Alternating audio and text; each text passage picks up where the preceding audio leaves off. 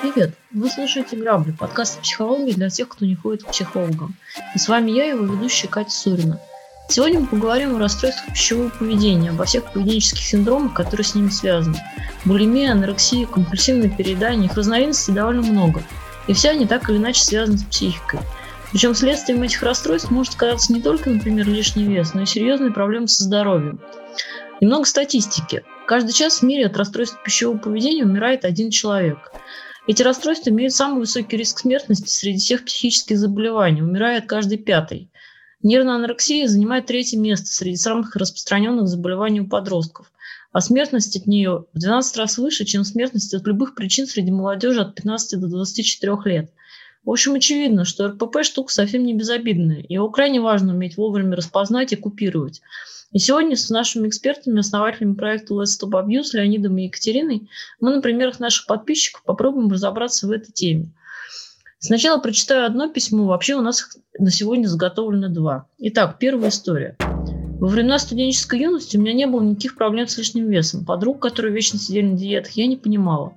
Никогда ни в чем себя не ограничивала. Ела все, что хотела, в том числе и на ночь. Стабильно носила 42-44 размер. И, наверное, пропустила тот момент, когда все изменилось. Через три года после окончания вуза я потеряла очень близкого друга, и на какой-то момент я просто потерялась, ничего не хотела, ничего не понимала. Уволилась, сидела дома, смотрела все подряд, фильмы, сериалы и даже рекламу, и отвлекалась только на холодильник. Теперь я понимаю, что у меня, видимо, была настоящая депрессия, надо было обратиться к специалисту, но сил не было и на это. Сначала я просто физически чувствовала себя вообще единственным человеком на планете. Хотя родители пытались помочь, но я тогда не воспринимала никаких слов. Постоянно думала только о смерти, что при этом не мешало мне есть, хотя я не чувствовала иногда даже вкуса еды. Очнулась я только через полгода, набрала 10 килограммов, но взяла себя в руки и снова похудела, но ненадолго. Устроилась на работу, после перерыва соображала, наверное, медленно, с коллегами не сошлась. Отдушины были только вечера пятницы и обеденные перерывы. После очередных офисных разборок сил моей на, на прежние хобби просто не оставалось. Я утешалась то свежей выпечкой, то конфетами, то деликатесами, могла и в полночь себе пельмени сварить. Работу я потом поменяла, но привычка осталась. Следующий большой срыв случился, когда я рассталась с мужчиной. Вообще-то мы собирались пожениться, но потом он просто передумал. Так и сказал. И мимоходом заметил, что для свадебного платья сначала неплохо было бы похудеть. В общем, я приходила в себя, наверное, еще год. Рассматривала себя в зеркало, злилась и снова ела, и снова ела. Причем пока не чувствовала тяжесть в желудке, не могла лишь спать. А потом ненавидела еще больше собственное отражение. Даже фотографироваться прекратила. Это было просто как наваждение. Сейчас я переехала в другой город из-за работы, живу одна, у меня вроде бы уже нет никаких проблем. С одиночеством я смирилась, к работе претерпелась, там платят хорошие деньги, я довольна. Так как в городе у меня нет друзей и родственников, то в хорошую погоду я бесцельно брожу по паркам и улицам. В плохую сижу дома, обычно на кухне, что не смотрю и ем. Причем я даже иногда не замечаю, сколько раз я поела что именно. Ем просто автоматически. Пересидела на всех диетах по очереди, занималась фитнесом, отказывалась от сладкого, не ела после шести, никакого толка. И даже хуже, потому что после всех этих бессмысленных диет я чувствую себя абсолютно несчастной и хочу есть еще больше. Мама в каждом телефонном разговоре уговаривает сходить к психотерапевту. Постоянно вспоминает, какой стройной и красивой я была в 20 лет. И даже публикует мои старые фотки в своих одноклассниках. И не понимает, что мне от этого только хуже. Я никак не могу заставить себя пойти к врачу. Не знаю почему. Может, не хочу потерять ту единственную доступную радость, которая у меня есть. Самое смешное, что я даже не могу назвать себя будь позитивщицей. Хотя, наверное, так мне было бы легче. Вот такая вот история. Давайте для начала обсудим ее, а потом я расскажу вам вторую. Э, история такая грустная, но понятная. Вот. Э, во-первых, наверное, надо сказать спасибо маме, которая отправляет ее постоянно к психотерапевту. Вот. Э, но, тем не менее, при этом э, понятно, что, исходя из э, самых замечательных и лучших мотивов, она действительно делает ей хуже, потому что она каждый раз указывает на ее несовершенство текущее и как далека она от той формы, в которой она была в 20, ну, в 20 лет, да, публикуя фотографии. То есть мотив мам понятно, да, как бы смотри, как бы, разве ты не хочешь быть опять такой же? Ну, mm-hmm. человек это воспринимает, конечно, по-другому. Поэтому маме большая рекомендация перестать это делать и ограничиться рекомендациями все-таки похода к психотерапевту, потому что это хорошая составляющая. Вот. А, очень многие, наверное, подумали, что это а, нервная булимия. Вот. Но в данном случае мы имеем дело с компульсивным перееданием. Да, сейчас объясним, в чем разница. Угу. Да. Угу. Компульсивное переедание является реакцией на психологический стресс, на какие-то травмирующие события в жизни, да, которые мы здесь видим а, у, слушатель, у слушательницы, у писательницы нашей, да. Вот. А, и а, смысл в том, что еда перестает приносить удовольствие, так как становится способом заесть актуальные проблемы.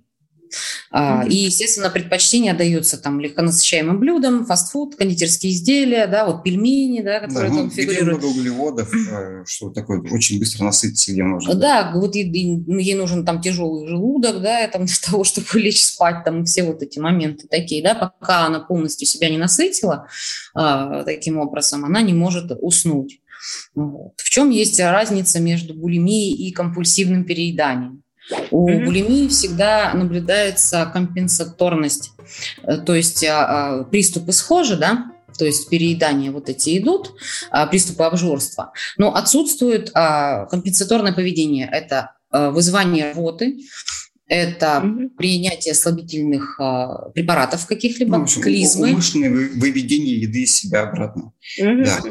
В булимии человек очень заморачивается своей внешностью, а, и его это раздражает, он из этого еще больше нервничает, он ест от этого еще больше, потом психует, идет там, а, его выносят в туалете, там он специально себе делает клизмы, глотает слабительные и так далее. В компульсивном переедании нет вот этого компенсаторного поведения. Да, у булимии есть а, фон патологическая озабоченность параметрами собственного тела.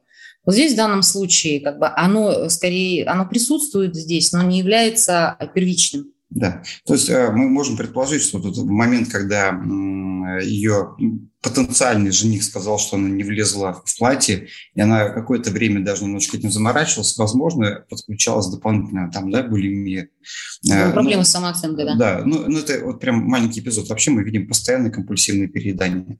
То есть человеку нужно заниматься э, решением реальных проблем, то есть из-за чего э, она так нервничает, да? откуда столько стресса потому что она нашла способ вот этот стресс э, заедать. Откуда появляется вообще, в принципе, да, вот это вот, э, расстройство пищевого поведения. Э, у нас у всех с самого детства, с момента кормления мамой грудью, да, э, сложилась такая инстинктивная внутренняя реакция о том, что когда мы едим, э, это ощущение, дает ощущение безопасности.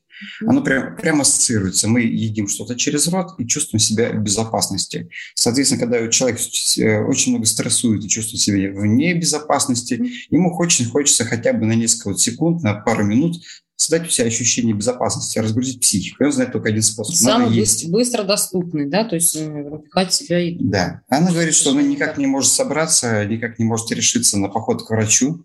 Э, вот. Э, возможно, потому что боится лишить себя вот этой последней радости. На самом деле радости это давно уже не приносит. Это приносит ощущение облегчения да, то есть как бы вряд ли ей съеденный 15 кусочек тортика э, ну, дает какие-то замечательные чувства. Он ей просто дает э, временное снижение уровня стресса. И она уже считает даже это радостью, да, то есть это тоже привычка такая. Вот. Это да. только со стрессом связано, или это просто может быть какой-то способ получить недополученные эмоции, или это как-то заполнить жизнь, или это обязательно стресс? Конечно, ну а стресс, он, собственно говоря, об этом и говорит, да, что какие-то эмоции-то недополучаются, человек, э, например, не справляется с текущей ситуацией, да, слишком много негативных эмоций, а позитивных мало. Да. И для того, чтобы позитивные получить, да, вот используется такой способ. Перенасыщение, да, и тут идет перенасыщение негативными эмоциями и недополученные позитивные эмоции, да, как бы, собственно, это нас и ведет в том числе, например, в депрессию, да, она здесь пишет о том, что а, я тогда не знала, что у меня просто депрессия, я пропустил этот момент. Вот. А здесь что еще хочется сказать, что когда мы а, едим, мы получаем дофамин. Дофамин э, нейтрализует гормон стресса кортизол. Но что самое интересное, это то, что дофамин мы получаем не непосредственно во время еды, а от ожидания того, что мы сейчас будем есть. Mm-hmm. Да, то есть наверное, известны вот эти моменты с детьми, когда ребенок говорит, мама, купи мне куклу, например. Мама говорит, хорошо, вечером сходим. И все. И вот ребенок на дофамине, он весь в ожидании. Uh-huh. И, а, собственно говоря... Ну, дофамин вообще всегда гормон ожидания, на самом деле. Да, и вот это вот вознаграждение, вознаграждение внутреннее идет. Да Да, и человек испытывает позитивные эмоции, в принципе, ровно до того момента, как он принесет куклу домой, распакует ее и... И все, и кукла и все. там уже через 10 минут не И вот здесь абсолютно то же самое. Да? Человек думает, ой, сейчас пойду съем там кусочек того-то, пойду съем солями, пойду съем там булочку, пойду съем еще что-нибудь. Вот бесконечно что-то съем, потому что от каждого этого ожидания идет выплеск дофамина. Что самое интересное э, в этой ситуации, да, и из первых рекомендаций, которые мы можем дать, э, объем еды, в принципе, никак не, за, не коррелирует с объемом дофамина, который выделяется. Э, мы получаем дофамин именно от самого факта ожидания. То есть съест она там одну восьмую пиццы или целиком пиццу, разницы никакой по уровню ощущений и эмоций. Съест она целый тортик или отрежет себе буквально там маленький кусочек на две ложечки, разницы никакой. Человек же... Слушайте, а у меня вот, а у меня вот сложилось другое впечатление, извините, что я... Потому что вот в, это, в этой ситуации, как, которую вы описали, да, можно было бы там, ну, диетолог посоветовал бы просто тупо сократить объем еды, например, и съесть кусочек маленький тортика. Она пишет, что она вообще не замечает, что она ест, что она может сидеть и весь вечер что-то жевать, и при этом она, очевидно, ну, вот это вот удовольствие она не получает от еды. То есть да. она ест автоматически абсолютно. Неизвестно да. что. То есть сама не заметила, что съела.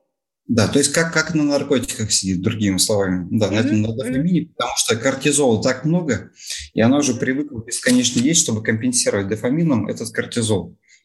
Вот и все. А, что ей можно посоветовать? Mm-hmm. Специально и умышленно есть почаще, вот, но поменьше, сильно поменьше. Mm-hmm. То есть начать контролировать, чтобы это из бессознательных как бы автоматизмов да, вышло в абсолютно понятные моменты сократить количество еды в холодильнике. Ну, скажем так, вредной вредной еды, да, да, это сладости, это весь junk food, да, то есть это все э, простые углеводы, там жиры и все, чем можно быстро и легко э, вот, натолкаться. А, исключить, есть, ну, да. Угу. Парадоксальным образом а, ей нужно не отвлечься от еды, а сфокусироваться на еде. Да. Я да. так понимаю.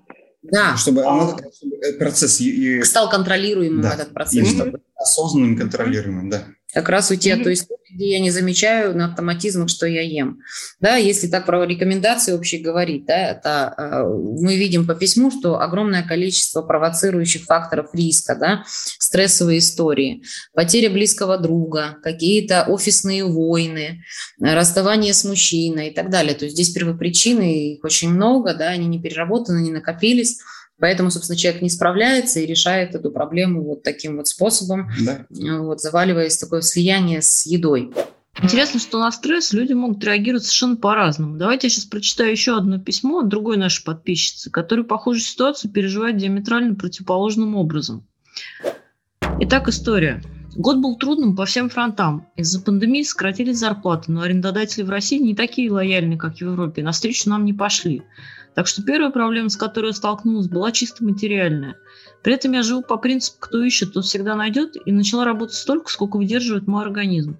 Пока я работала, мой муж загулял с соседкой. Представляете, как в старых анекдотах. Я на работу, а он на удаленке, только из соседней квартиры. Узнала я об этом тоже как по сценарию. Вернулась домой раньше и встретила кавалера в подъезде.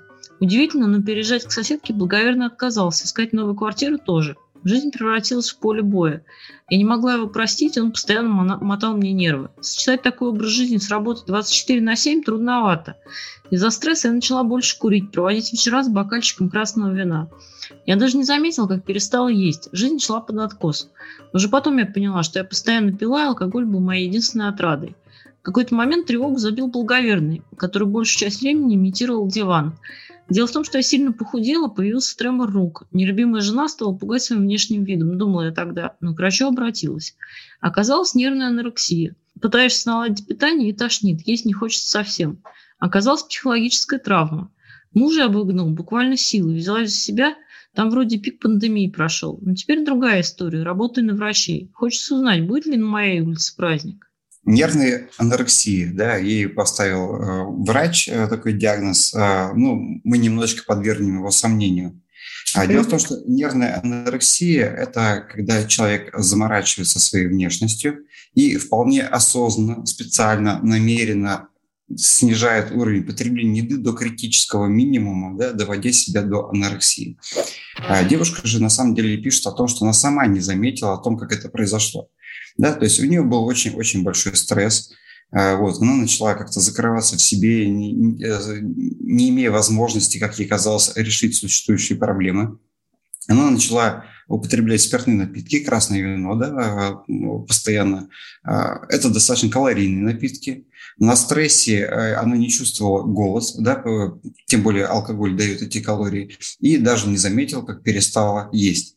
То есть, другими словами, это не имеет угу. никакого отношения к нервной анорексии. Пациенты с нервной анорексией преднамеренно снижают свой вес. Да, то есть, угу. когда человек уже, уже практически дистрофик подходит к зеркалу с этим тремором рук, трясущимися там э, конечностями, смотрит себя, думает, какая же я жирная, угу. надо есть еще меньше. Угу.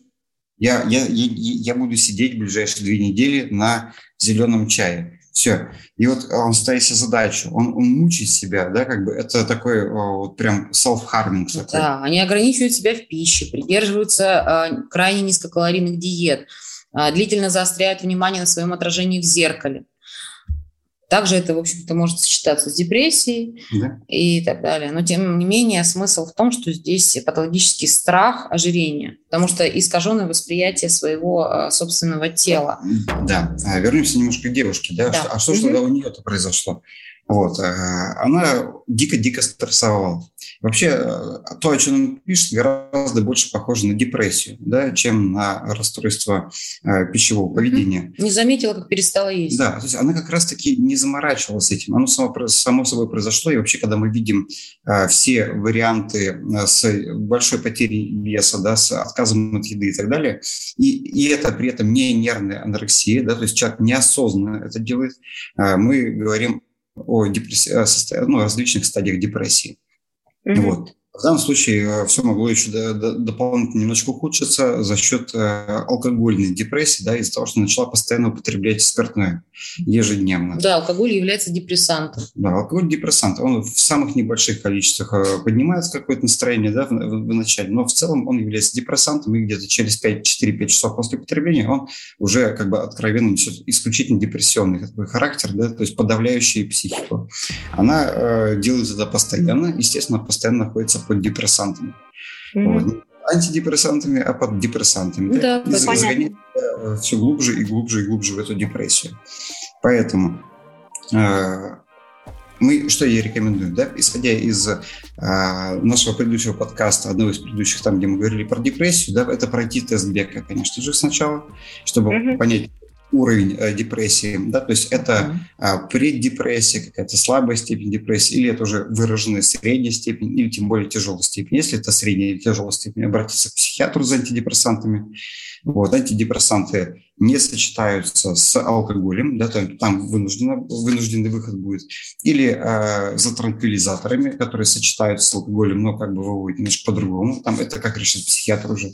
Если это преддепрессия или слабая степень, можно обратиться в э, психотерапию, да, поработать над причинами, да, то есть еще мы не имеем такой уровень, да, который невозвратный, mm-hmm обязательно требует медвмешательства, там можно поработать да, со стрессами, которые вызвали изначально этот переход. Либо смена обстановки, либо смена работы, угу. и либо хотя бы как минимум да, нужно позаботиться о себе и понять, что 24 на 7 работать это приводит только к истощению ресурса, вот, и долго так а, невозможно. Вопрос, почему возникло желание 24 на 7?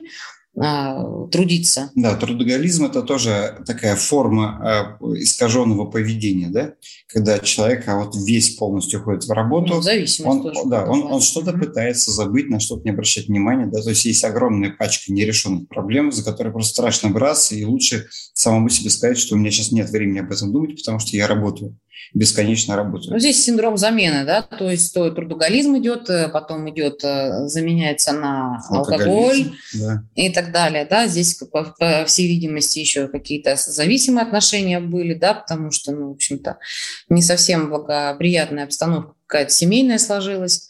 Угу. Угу.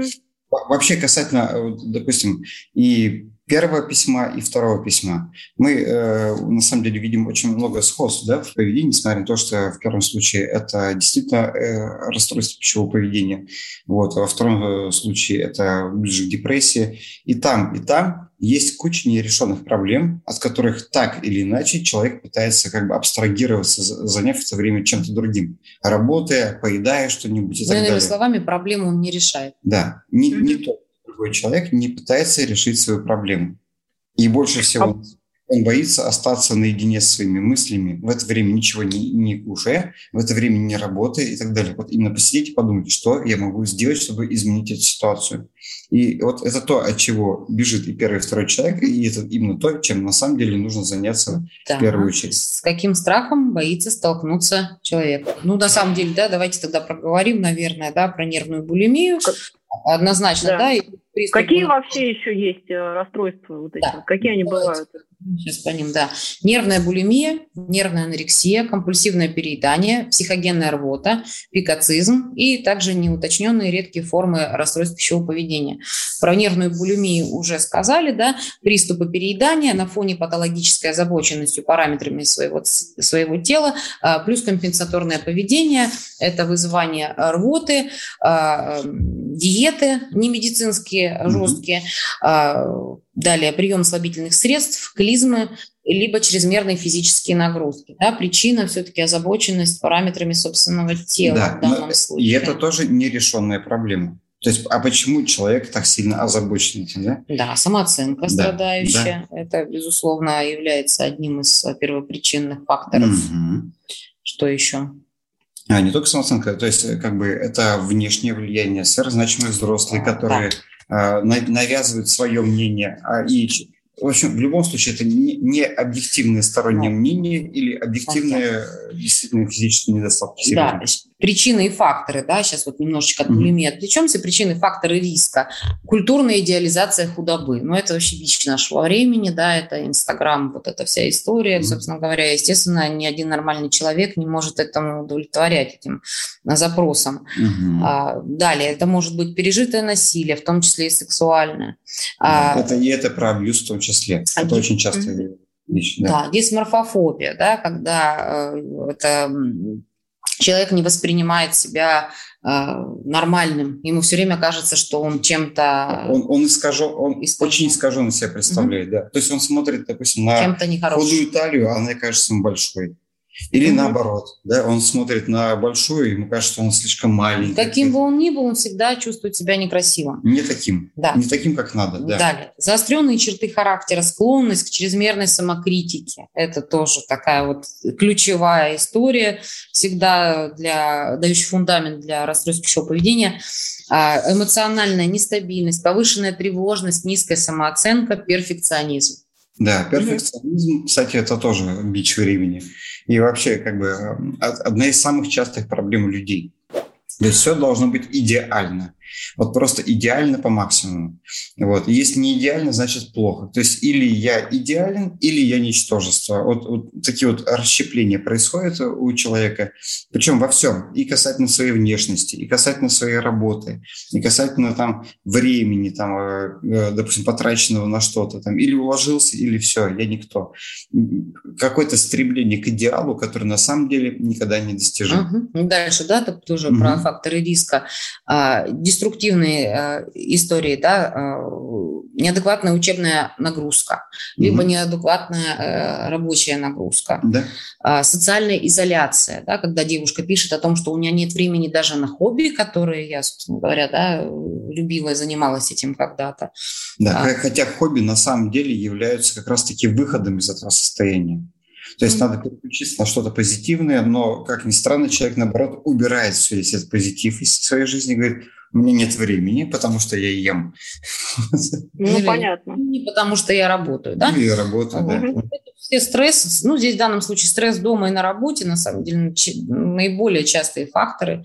Здесь да. и то, и другое все присутствует и дома, и на работе. Офисные разборки сочетаются да. с поведением а, мужа, таким да. очень и, разрушающим. Гипер 24 на 7, хроническая усталость. Хроническая да? усталость, конечно. Да. То есть это бесконечная работа, бесконечное изматывание истощение, выматывание себя, оно тоже туда же ведет, да. Угу, да, также здесь как фактор риска смерть близкого человека. Угу. Это прямо вот э, такой очень острый фактор. Чуть да. менее острый фактор – это потеря близкого человека, да, не физическая, а именно угу. говорим о разводах, расставаниях. Разрыв контакта, например. Угу.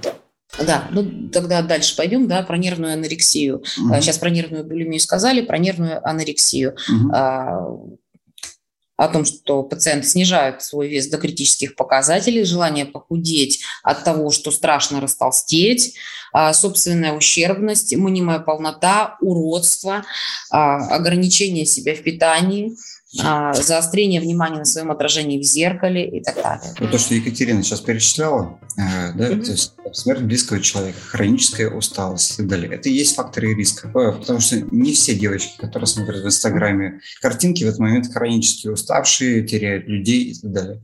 То есть дополнительные сверхстрессы, сверхвымотанность, сверхусталость, они приводят к тому, что эта нагрузка уже как бы лишняя не отфильтровывается, а принимается в силу уже как бы недостаточно недостаточности защитных реакций психологических. Да, как бы нет, ну, не происходит фильтрация. И человек начинает себя принимать, начинает заморачиваться, начинает там вот э, перфекционизмом да, этим заниматься, что черт и так далее. Потому что слишком много стресса. И этот стресс уже не переваривается. Вот. Ну, вообще, если смотреть на причины и корни, да, кто-то более да, к этому склонен, а кто-то менее. Да, да. Если мы будем говорить о деструктивном воспитании, о дефиците внимания в детско-родительской семье, о насилии в семье, о, не, о неадекватных требованиях к ребенку, да, которые могут наблюдать там при этом ссоры родителей или еще что-то, mm-hmm. да, а, постоянно быть в обесценивании, многие такие другие моменты, из которых он тащит на самом деле уже давно, еще там с каких-то детских подростковых лет. Это mm-hmm. все, естественно, накладывается, и, ну, как говорится, где тонко там рвется. Чем меньше опора на себя, тем больше факторов риска. Mm-hmm. Давайте перейдем опять к компульсивному перееданию. Да? Это mm-hmm. из, из первого письма. В отличие от булимии, э, мы напомним, да, здесь нет никакой компенсации. Да, то есть человек просто заедает, заедает, заедает, заедает. Он после этого не бежит, его там не рвет, э, ну, не вызывает рвот, специально пытается ослабить. Mm-hmm. Он просто таким образом заедает стресс, и это происходит э, неосознанно. Вот, в отличие от булимии, да, при которой человек, э, вот он как бы такой вот, он, он, он заморачивается реально этим. Это вот на, э, такая реакция на ну, автомате. Ну, это как в том анекдоте, да, очнулась, э, проснулась ночью, запивая шоколадку борщом. Mm. Это да, как да, раз да. компульсивное переедание. Дальше, да, из того, что, наверное, не самое такое известное, но, тем не менее, ну, довольно-таки часто встречающееся. Да. Психогенная рвота. Эмоции, отрицательные или даже положительные, могут становиться причиной возникновения психогенной тошноты или рвоты. Чаще всего синдром связан с сильным волнением, стрессом, чувством страха. И непроизвольное очищение желудка в данном случае – это способ организма справиться с потрясением. Если а. да, брать классический пример, да, это волнение а, студентов перед экзаменом. Да. Ну, только бывает очень часто, из того, с чем мы часто да, как бы работаем, с тем, что как бы человек перенервничал, его вырвало, перенервничал, вырвало, стрессанул, вырвало.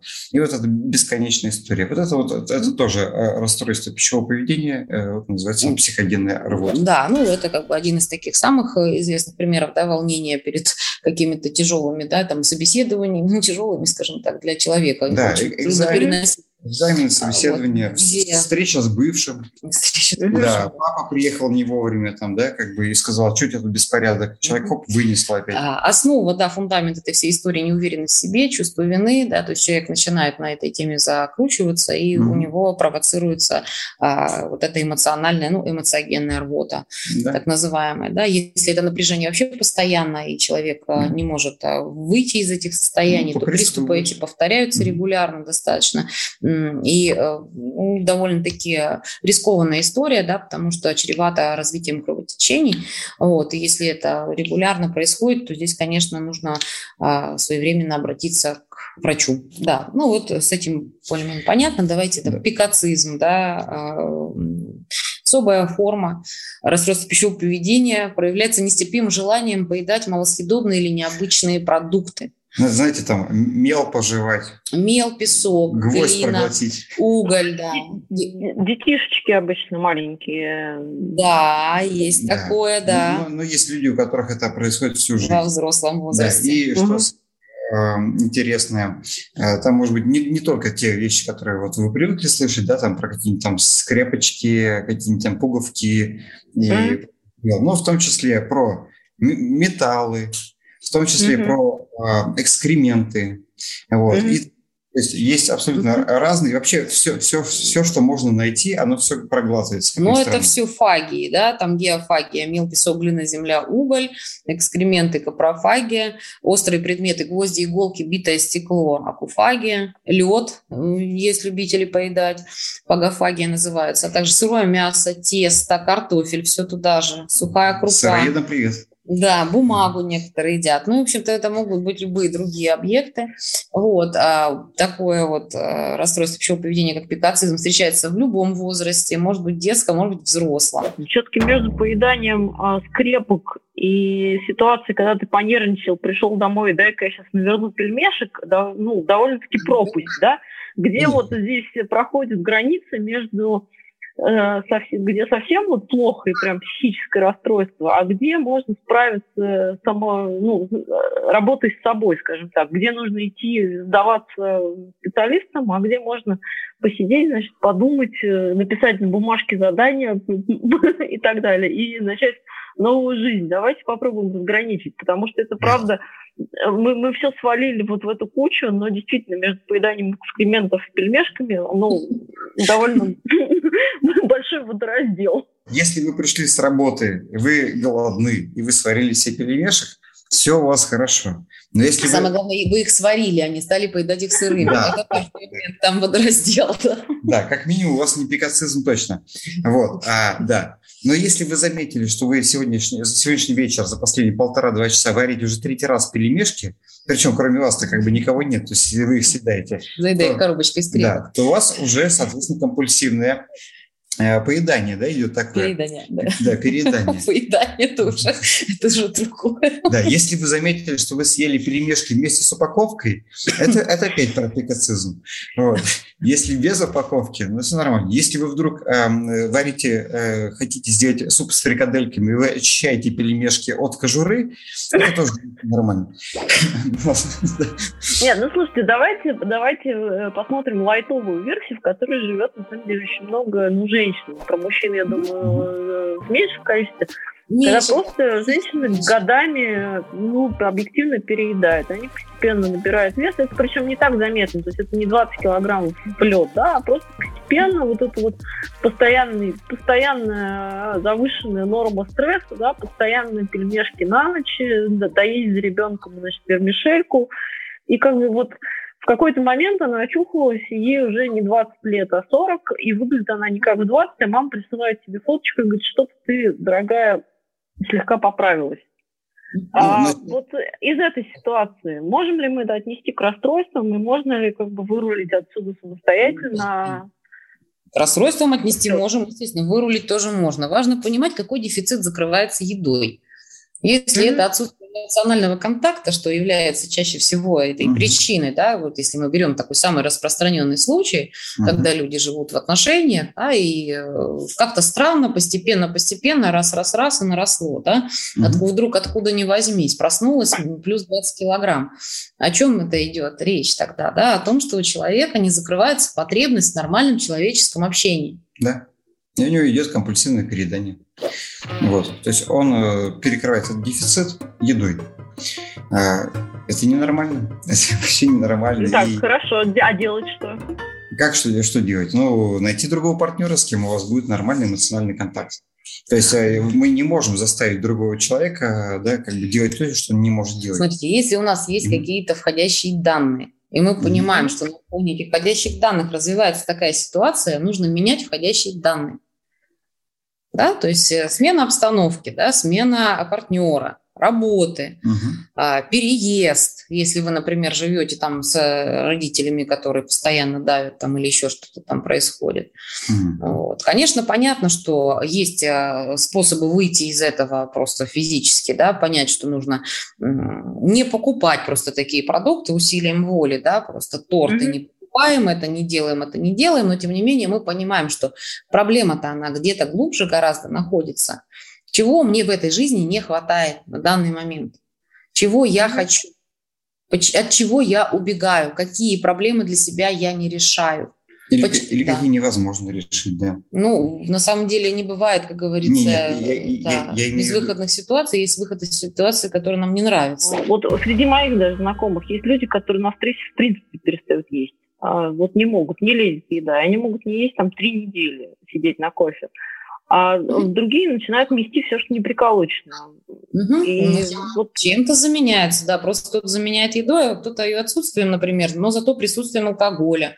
Давайте да. смотреть, что там еще в поле есть. Чем заменяется? На самом деле факторов просто очень много. Очень много факторов, mm-hmm. которые со стороны не так видны. Да? То есть э, одно дело, человек, э, человек уходит в депрессию, да, то есть его, ему кажется проблемы нерешаемыми настолько, что начинает руминировать, депрессировать, да, как бы на этом стрессе он просто может прекратить есть. А другое дело. Но зато начать очень много курить, например. Да, да, например. Просто да. от одной одну прикуривать, да. да, но зато не ест. И это мы, например. Где компенсация, где-то она есть. Ну, Хорошо, а здоровые отношения с едой как выглядят? Здоровые? нормальные. Надо понимать, что для чего вообще, в принципе, существует еда. Да. Для того, чтобы удовлетворить физиологический голод. Это как первичный компонент. Да. Вот. Возможно, получить эстетическое наслаждение. Да, да, если мы говорим там, про там, ресторанную еду или там, хорошую просто домашнюю еду и так далее. Да? То есть получить э, приятное ощущение даже Целые. не от самого факта еды, да, а угу. от вкуса, от запаха и так далее. То есть не как биомасса, которую мы поглощаем, да, какую-то там, а именно как бы да, дополнительные вещи. А, но она не нужна для того, чтобы ее поглощать бесконечно, бездумно, бесцельно. Да, еда – это не средство борьбы со стрессом, это важно понимать. Вот э, здесь какую-то точку контроля себе ставить и останавливаться, и понимать, что какие-то вещи нужно для себя пересматривать. Да, в, в общем, когда, когда вы садитесь есть и нервничаете, угу. не очень хорошо.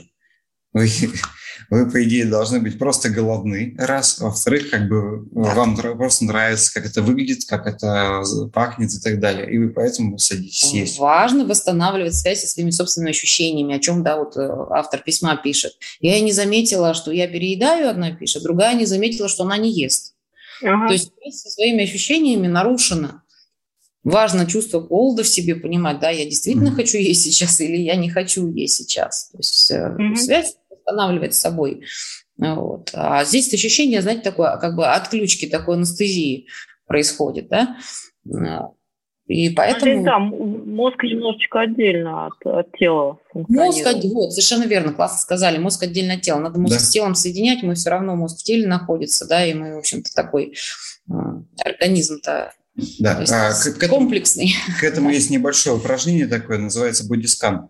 Mm-hmm. Вот, а, я описано, а, собственно говоря, можно сесть и просканировать себя сверху донизу и почувствовать, есть ли у меня какие-то странные, дискомфортные, болезненные, приятные или неприятные ощущения в теле. Mm-hmm. Вот, например, там, что-то поясница болит так, шея где-то в районе третьего позвонка там что-то чуть-чуть подламливает, да, вот. Э, очень странное ощущение в солнечном сплетении. Есть какая-то тяжесть или, наоборот, тянущее ощущение.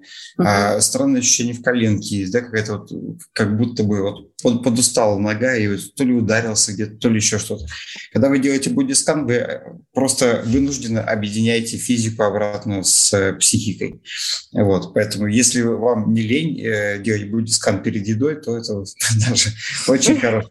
На самом деле, самый простой бодискан просто понять, хочу я есть или не хочу есть. Да? А о чем у нас, собственно говоря, да, специфические ощущения э, в желудке говорят. Да? Если есть ощущение такое, да, под ложечкой где-то там засет, все, значит, надо подкрепиться. Ну, вот как у нас сейчас примерно, да. да. Надо, надо. А еще, есть, а еще есть такая тема, что если хочешь есть, то попей сначала воды. А, а есть, если... да, такая история. Но на самом деле... Вполне возможно, что ты хочешь пить.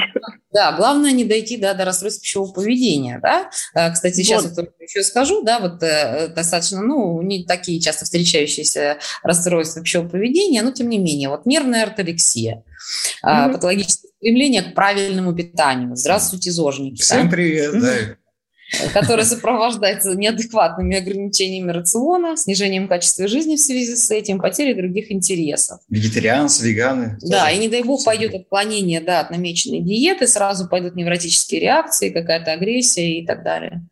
А вот как понять, в каком месте ты зожник, а в каком месте у тебя уже психическое расстройство? Ну вот это вот о чем вы сказали. Если вы хотите есть, надо попить, это примерно вот уже в эту сторону это начинаем сюда, да. двигаться. Хотите есть, mm-hmm. Хотите мясо, скушайте мясо. Жажда Хотите немножко овощи, по-другому ощущается, да, это сухость определенная, да, где-то вот, в горле. Э, знаете, это вот э, различные там стейки, которые вот на вид как стейки, но сделаны они там из овощей. Из сои. Да. да. Вот это вот странная вещь. Хочешь стейк, съешь стейк. Как бы не надо себя обманывать. Вот. Хочется молока, пей молоко. Да, то есть мы, мы не то, чтобы сейчас там э, против каких-то таких вот... Э, Есть еще лапша коня, коньяку, она как-то называется, или как-то угу. так, это она обладает нулевой калорийностью, да, то есть вы ешь... Да, я очень люблю. Доширак, да.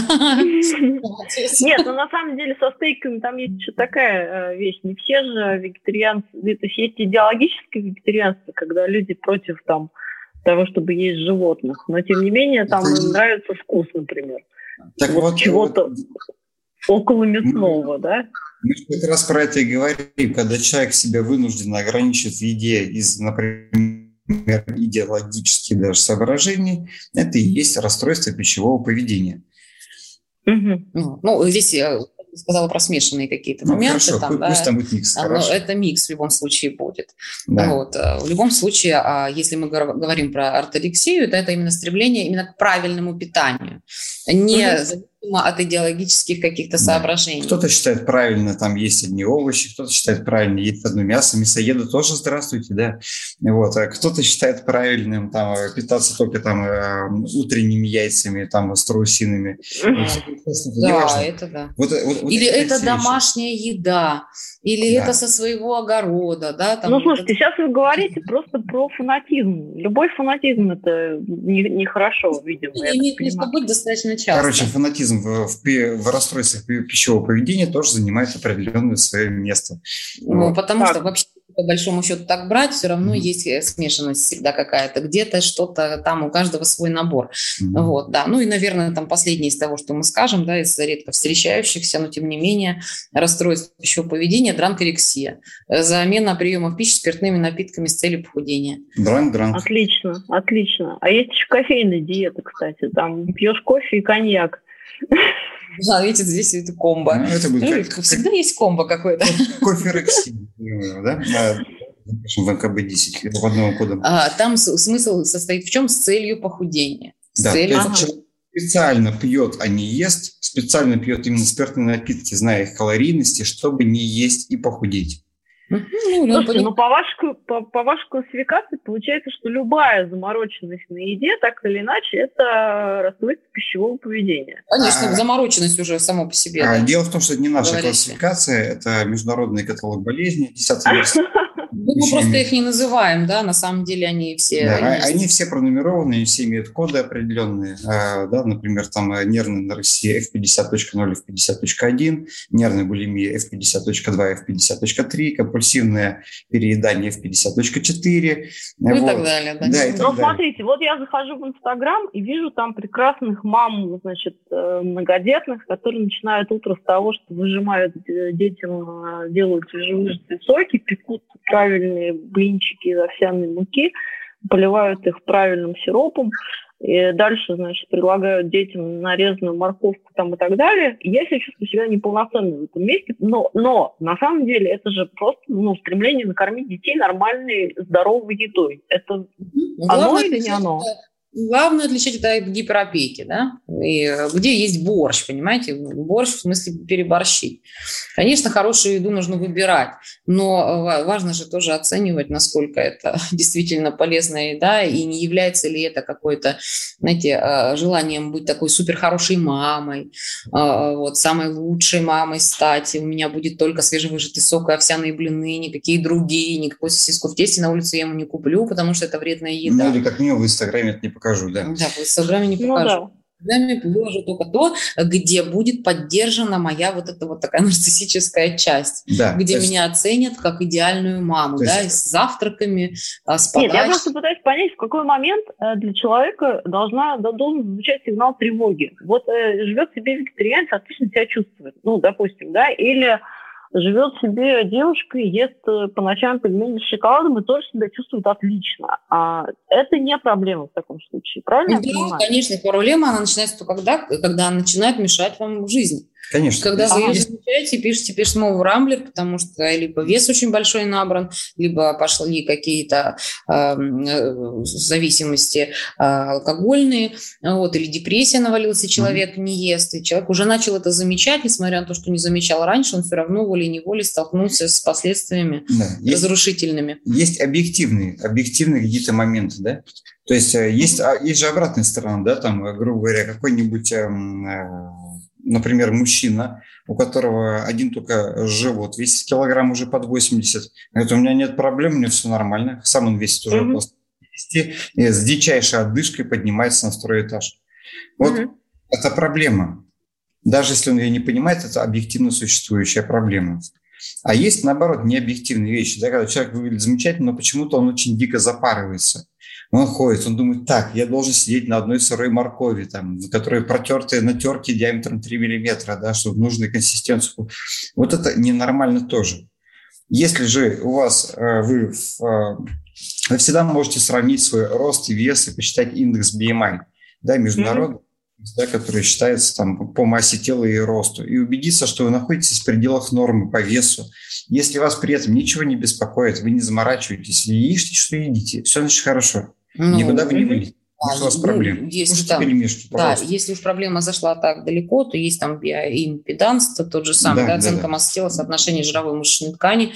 Это можно делать, можно пройти психометрические тесты, а, опросники а, специальные есть, и убедиться, да, и а, все-таки с а, критическим мышлением подойти, действительно есть проблема это или нет проблемы. Если эта проблема есть, она решается со специалистами. Да, да. С, э, нужно то есть, а, подытожим, да, расстройство пищевого поведения можно заподозрить в случае, либо а, когда это мешает уже здоровью, твое физическое состояние, Нет. связанное либо с избыточным весом, либо с недостаточным весом, либо это мешает твоей голове, потому что ты слишком заморачиваешься, это мешает тебе жить, твои заморочки по поводу еды.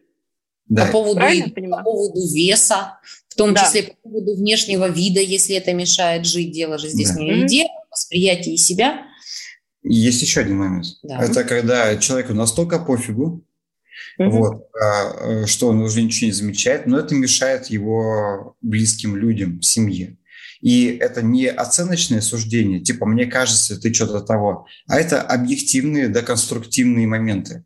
Ну, вот как в случае с мамой, да, вот, э, автора письма, которая отправляет терапевта. Да, или как в случае с мужчиной 160 килограмм, который с отдышкой поднимается, ничего не может толком сделать. Ему-то, может быть, он как бы настолько забил, что ему не мешает, или как минимум все так внушают. Но, тем не менее, это серьезные проблемы уже, конечно же. Хорошо, а близкие как могут э, повлиять на это? Э, мотивировать? Вот Мотивировать, конечно, да. Но они могут сказать, слушай, там как бы, давай, а давай ты попробуешь там поплавать в бассейне. Хочешь, пошли вместе. Давай, давай вместе давай, купим давай, абонемент. Да, давай ходить в фитнес. Давай ходить на йогу. Давай просто хотя бы давай вместе просто гулять. Посечь, да. Вот, то есть как бы... Давай купим батут, в общем, кстати, классная вещь батут. Шикарная вот. вещь. А, прыгать а, под музыку, там, одно удовольствие, да, что-то сделать, что-то поменять в своей жизни. Да, вставай на лыжи, э, грубо говоря. Но самое главное, э, люди не должны обвинять. Если mm-hmm. у человека есть проблема, у него и так проблема. От того, что вы его обвините, создаете ему еще одну проблему, ему лучше не станет. Да, то есть ему нужна именно поддержка. То есть, mm-hmm. возможно, он просто стесняется говорить об этом, да, возможно, старается уйти от этой проблемы. И, возможно, надеется, что никто пока этого не замечает, кроме его. а показать ему, что как бы, ну, в целом все понятно, как бы, давай что-то делать вместе. Вот это вот давай делать вместе, но всегда, конечно, Слушай, помогает заряжать. Вообще одна, один. одна такая прекрасная вещь, которая решает оба модуса, да, с недоеданием и с перееданием. Это физическая активность на самом деле. Да. Физическая активность дает огромное количество дофамина, дает э, ощущение э, того, что ты живой, ты двигаешься, и э, дает тебе естественное ощущение связи со своим телом. Да? То есть вы побегаете или там где-то погуляете э, будете затрачиваться как-то физически, mm-hmm. вы будете чувствовать, что вы хотите есть. Вот, mm-hmm. вы хотите есть именно э, реально хотите есть, не потому что вы заедаете какие-то э, эмоции или там непрожитые чувства, а вы почувствуете, что вы затратились, ваш организм проголодался, mm-hmm. вот, и это вот самое нормальное ощущение. Если организм проголодался, его надо накормить. Да, и более того, во время физической активности, когда вы а, то есть побегали, походили, погуляли, неважно что, у вас идут дофаминовые выплески такие а, вознаграждающие вас. Соответственно, повышается настроение, повышается самооценка, повышается просто уровень там, комфорта, вот этих ощущений да, собственных и так далее. То есть это в любом случае всегда идет в плюс. Опять-таки, не надо переусердствовать. Никто не говорит, что вам нужно сейчас вот закончить срочно, положить булочку, выйти на улицу и бежать там полумарафон.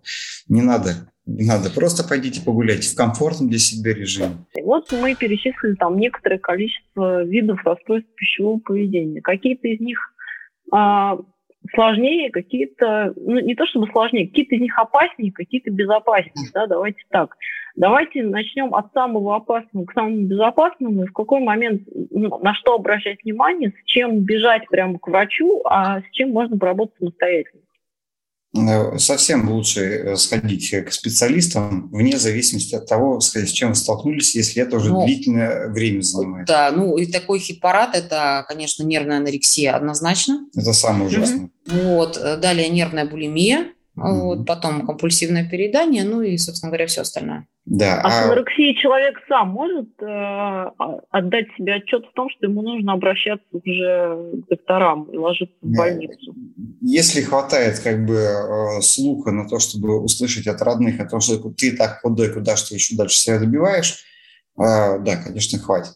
Если человек никого не слышит, э, возможно, не хватит. Но нервная анорексия очень часто доводит до реанимации, до полного отказа э, работы желудка и ЖКТ. Вообще там ужасные последствия на самом деле.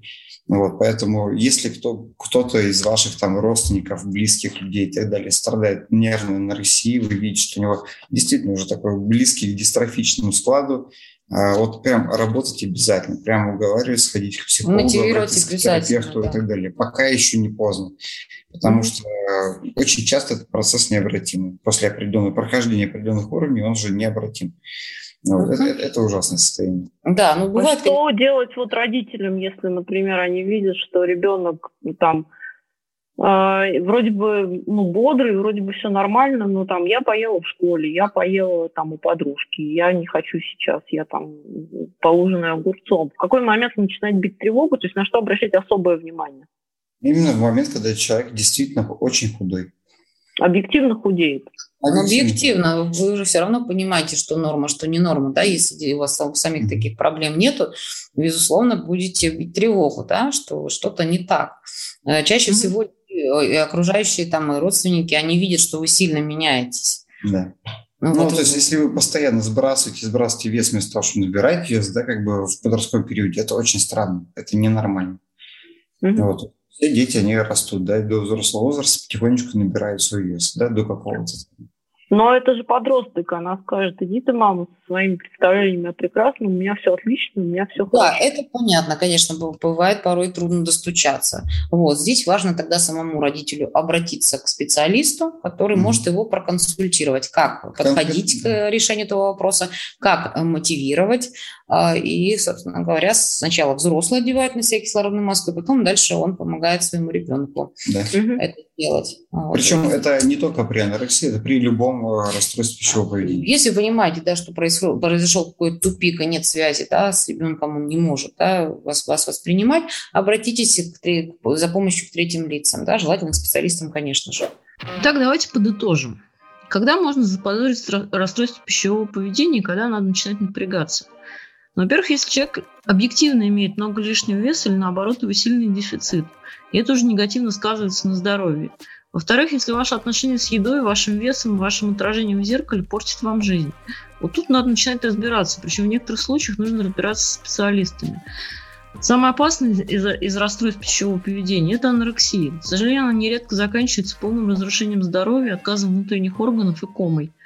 При подозрении на анорексию, на анорексию близкого человека сделайте все, чтобы довести его до врача. Хватайте его просто за грудки, мотивируйте его как угодно, но попытайтесь довести его до врача, иначе это может плохо кончиться.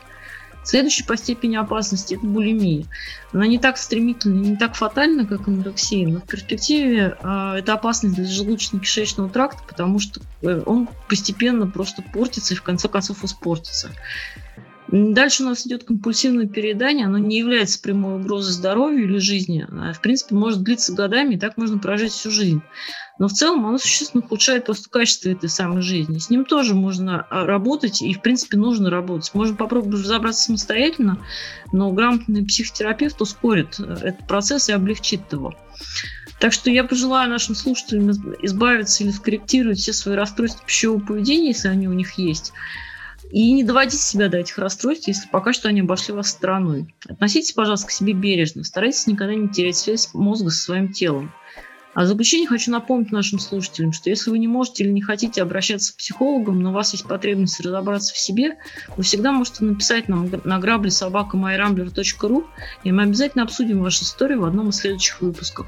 Спасибо, что были с нами. Подписывайтесь на наш подкаст. И до встречи через неделю.